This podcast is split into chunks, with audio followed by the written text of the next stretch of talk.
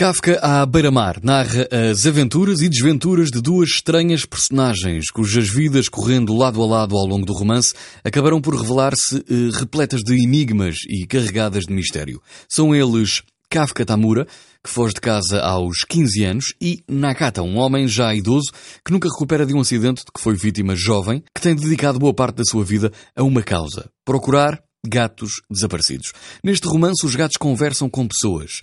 Do céu cai peixe, um chulo faz-se acompanhar de uma prostituta uh, e uma floresta abriga soldados que não sabem o que é envelhecer desde os dias da Segunda Guerra Mundial. Trata-se de uma clássica e extravagante história de demanda e, simultaneamente, de uma arrojada exploração de tabus, só possível graças ao enorme talento de um dos maiores contadores de histórias do nosso tempo, Haruki Muramaki.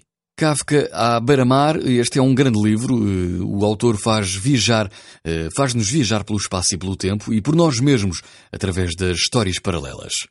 Uma boa sugestão para o seu outono.